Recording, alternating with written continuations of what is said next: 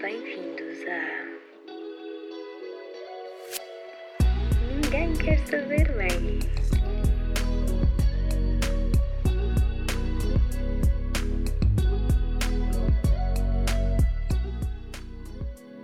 Bom dia, boa tarde ou boa noite, pessoal. Para mim é boa noite. Sabem o que é que eu não tenho preparado? O episódio. Sabem porquê? Porque aqui a G, quando gravou o episódio, esqueceu-se de o gravar e de mandar para si mesma. E eu juro-vos, estava o episódio perfeito, não tive que gravar vários takes, foi num só take. O meu mood correspondia com a conversa, estava o episódio perfeito. E não! E agora estou a gravá-lo no dia do, do podcast. Portanto, conseguem perceber a minha frustração de ter perdido o episódio, né? Ok, ótimo. Então, isto é assim. Ahm, eu ando frustrada, frustrada, eu ando sem criatividade, eu ando sem inspiração, ando cansada, exausta, exaustada, atudoada e mais coisas mas Não sei, estou um bocadinho farta.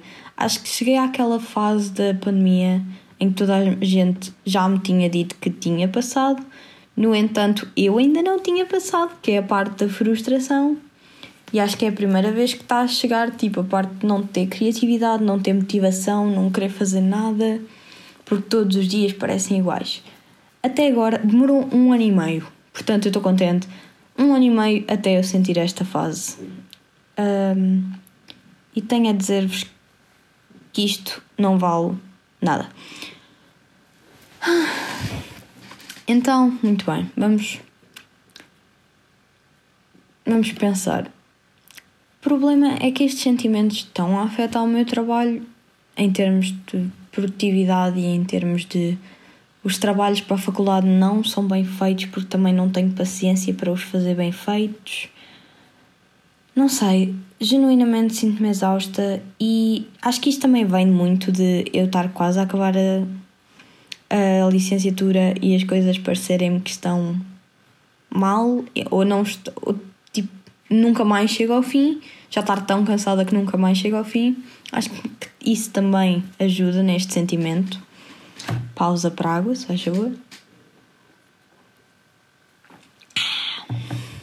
E, no entanto, estes sentimentos vêm com uma coisa boa.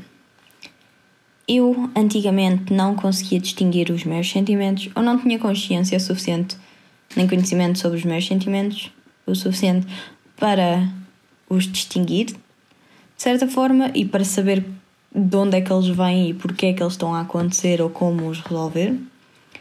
E por isso eu dou graças a Deus a esta coisa maior que nós, sei lá, porque tenho mais consciência naquilo que sinto, ou seja, consigo trabalhar melhor comigo mesma e consigo ser mais branda comigo mesma.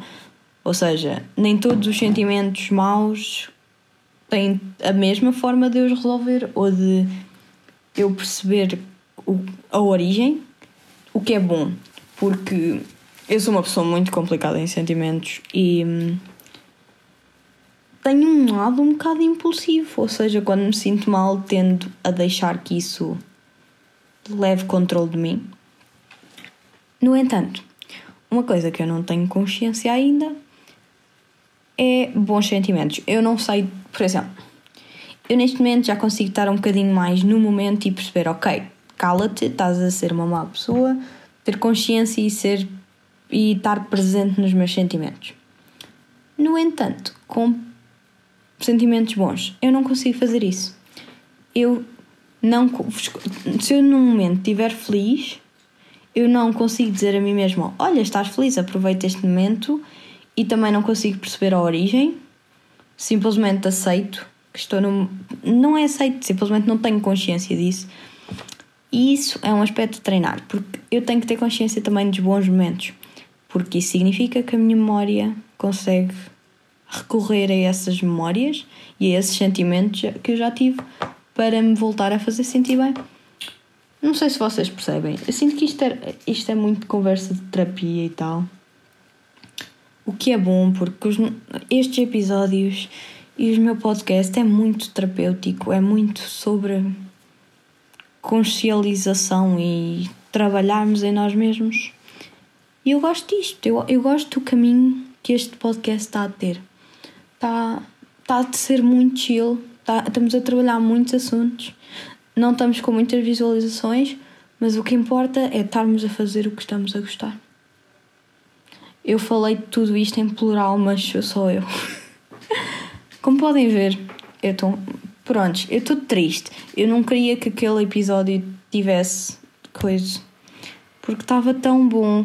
Eu sinto que passei a mensagem tão bem e estou tão frustrada por ter desaparecido.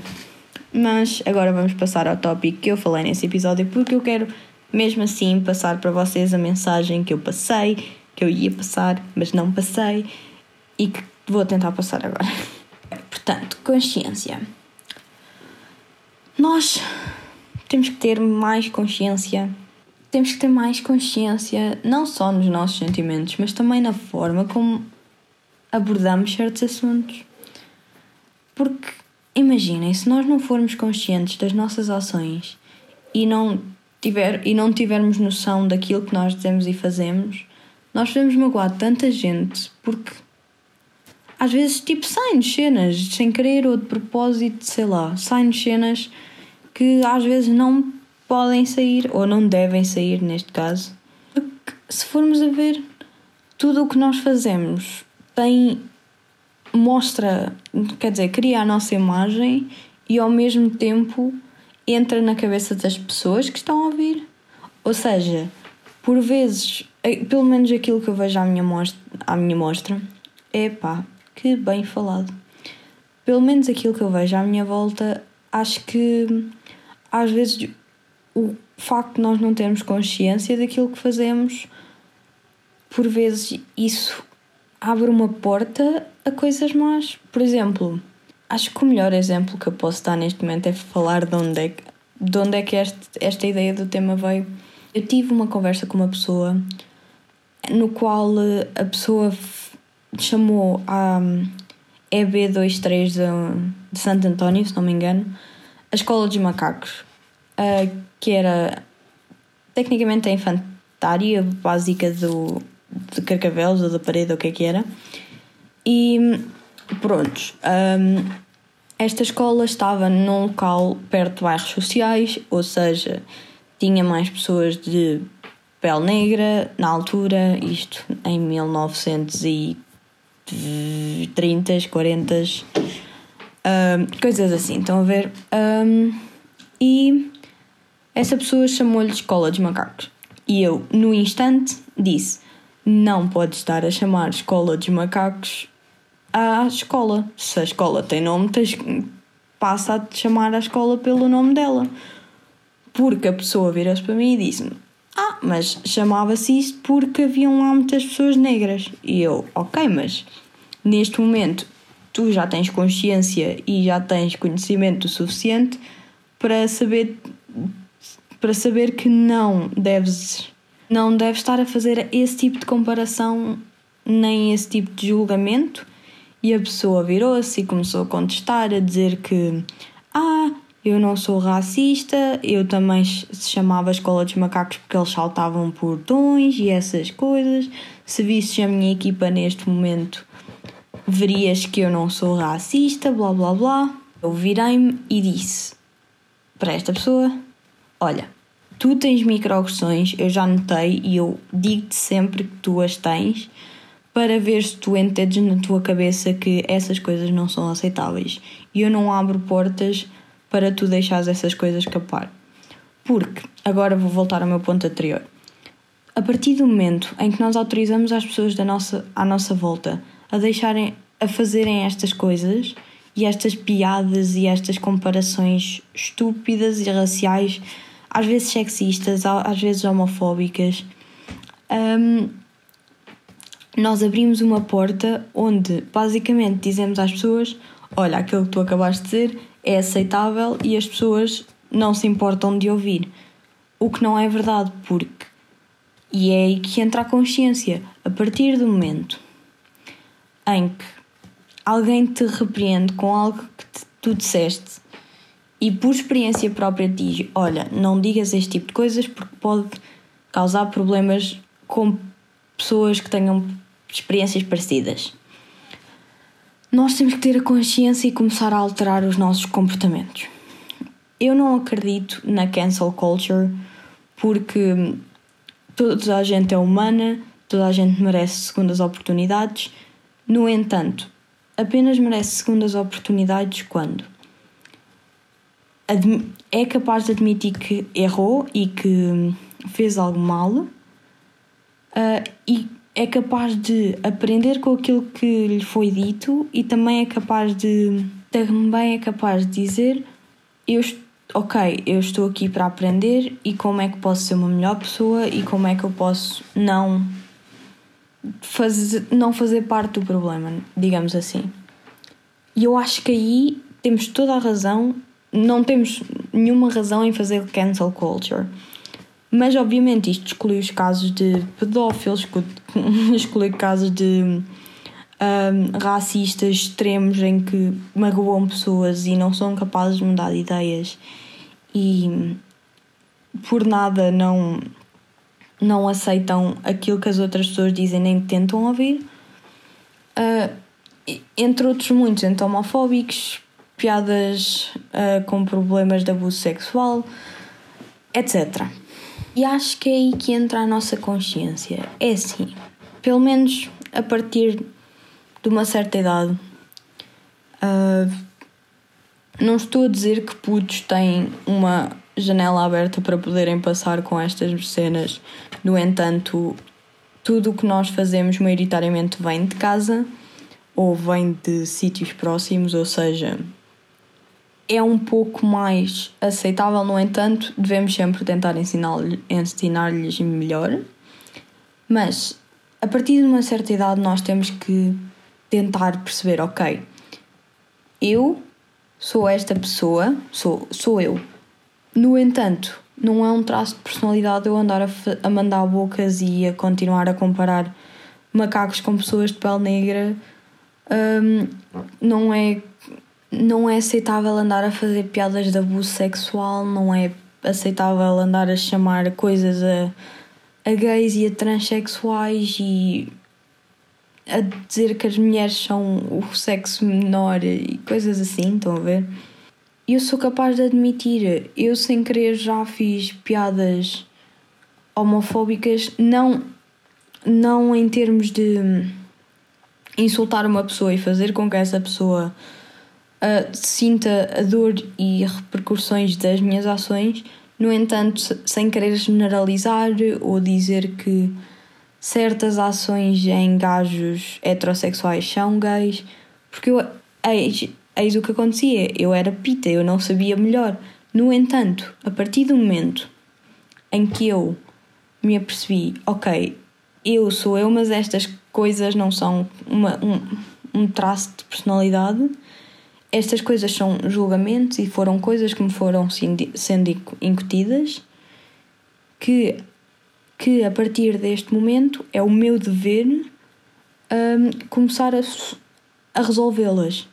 Porque já ouvi esta frase muitas vezes e acho que, se, que é uma ótima frase para toda a gente ouvir, que é eu não tenho a culpa dos meus traumas, no entanto, eu sou responsável responsável por tentar curá-los e por tentar curar os meus problemas, etc. E também sou responsável por ter a certeza que não magoo pessoas só por causa dos meus traumas.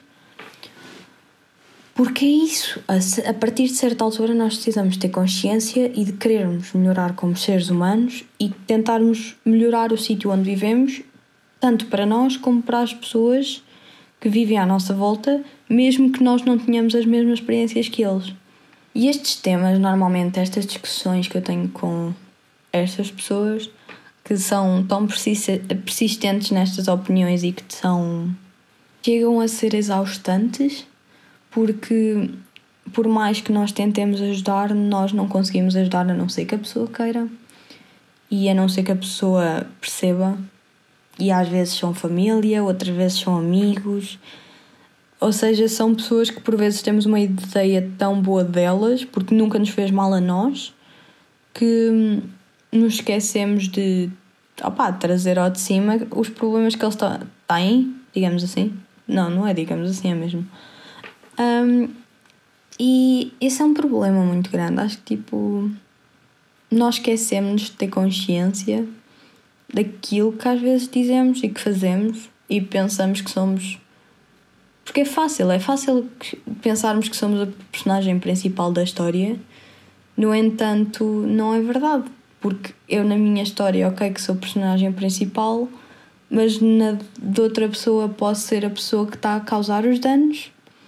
E isso não assenta bem comigo, pelo menos da minha opinião e naquilo que eu sou e naquilo que eu penso, eu quero melhorar como humana para não para ser capaz de prevenir a dor de outro ser humano, tal como a minha, mas para tornar um mundo melhor, para tornar um mundo onde um dia os meus filhos ou os filhos dos meus amigos sejam capazes de crescer sendo miúdas e não tendo medo de serem violadas ou puxadas por um, por um carro terem que andar andar a entrar em cafés para fugir a carros que as estão a perseguir na rua, para que filhos ou filhas gays dos meus amigos ou meus não tenham medo de serem apedrejados ou serem humilhados por quem são, ou mesmo por, por amigos meus ainda hoje em dia não não serem abusados por causa da cor de pele deles. Não sei, imaginem, isto sou eu, obviamente, mas acho que se, acho que nesta parte, se todos pensassem assim, o mundo talvez fosse um bocadinho melhor. E outra coisa que também que vem com o tema e que vem com esta cena da consciência, eu não entendo a dificuldade de não dizer a N-word e a F-word porque, imaginem, eu percebo o lado da expressão de liberdade, liberdade de expressão, da liberdade de expressão, e claro que eu, eu nem ninguém quer tirar a voz, o direito da palavra de outra pessoa. No entanto, se eu sei que duas palavras ou mais têm conotações más e têm repercussões no psicológico de outras pessoas, porque já tiveram experiências com essas palavras que causaram traumas e que essas palavras são usadas para rebaixar, rebaixá-los como humanos, eu não vejo qual é a dificuldade de eu não dizer essa palavra. Qual é a situação em que essa palavra não pode ser alterada? Honestamente, imaginem, mesmo que vocês querem insultar, um, virem-se para a pessoa e em vez de chamarem essas palavras, digam idiotas ou digam estúpidos ou qualquer coisa assim, porque primeiro não deviam estar a insultar simplesmente por causa de quem a pessoa é e de coisas que eles nem podem mudar. Segundo, eu genuinamente não percebo a dificuldade de não usar essas palavras. E mais uma vez entra aqui a consciência, porque eu tenho consciência das conotações que estas palavras têm e tenho consciência daquilo que amigos meus já passaram por estas palavras e nunca quero fazer outra pessoa sentir aquilo que eles sentiram. E espero que aprendam com aquilo que estão a ouvir aqui se dizem este tipo de palavras, porque é pá, desnecessário, muito desnecessário. E como podem ver, tipo, estes temas causam bastante. Um, exaustão mental e causam-me um bocado de, de medo e de raiva por causa de tudo o que existe atualmente no mundo e porquê e como é que as pessoas são rebaixadas por coisas que nem elas conseguem mudar e por pessoas que não são capazes de admitir os erros delas. Porque imaginem, nós temos que criar um mundo onde nós sejamos capazes de dizer eu errei, mas estou pronto para aprender e para ser uma pessoa melhor e para ajudar se conseguir ajudar. e é daí que é por isso é, é essa uma das razões pela qual eu não acredito na cancel culture, porque criarmos uma cancel culture não ajuda o facto das pessoas admitirem que cometeram um erro. Pelo contrário, as pessoas só vão esconder mais e só vão ser mais julgadas e só vamos fazer com que o mundo sinta mais dor, o que, pronto, desnecessário, mais uma vez. Um, no entanto, também tem que vir das pessoas, né? Também é preciso as pessoas serem capazes de admitir que não estão erradas e serem capazes de ouvir o outro lado e de melhorar quem são e de serem de estarem disponíveis para aprender uh, como é que podem ser parte da solução e não dos problemas. Mas pronto, sinto que isto já foi filósofo o suficiente e tenho pena que vocês não, não tenham podido ouvir. Podido? Não, sinto não é podido.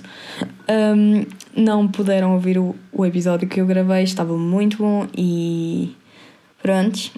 Mas gostei de estar a falar sobre este assunto com vocês. Eu estou a planear um projeto no qual estes assuntos vão ser mais aprofundados e hum, no qual vão no qual eu vou ter muito orgulho em poder trazer pessoas com quem esses temas poderão ser discutidos e onde eu vou criar um espaço seguro para as pessoas poderem dizer que estavam erradas e ouvirem os outros lados e ouvirem diferentes opiniões. Uh, portanto, já, yeah, mas isto é só uma surpresa que eu tenho, que estou a planear e que estou a, a trabalhar nela e espero conseguir lançá-la eventualmente. Se não conseguir, fico com pena, mas. Uh, no entanto, prontos.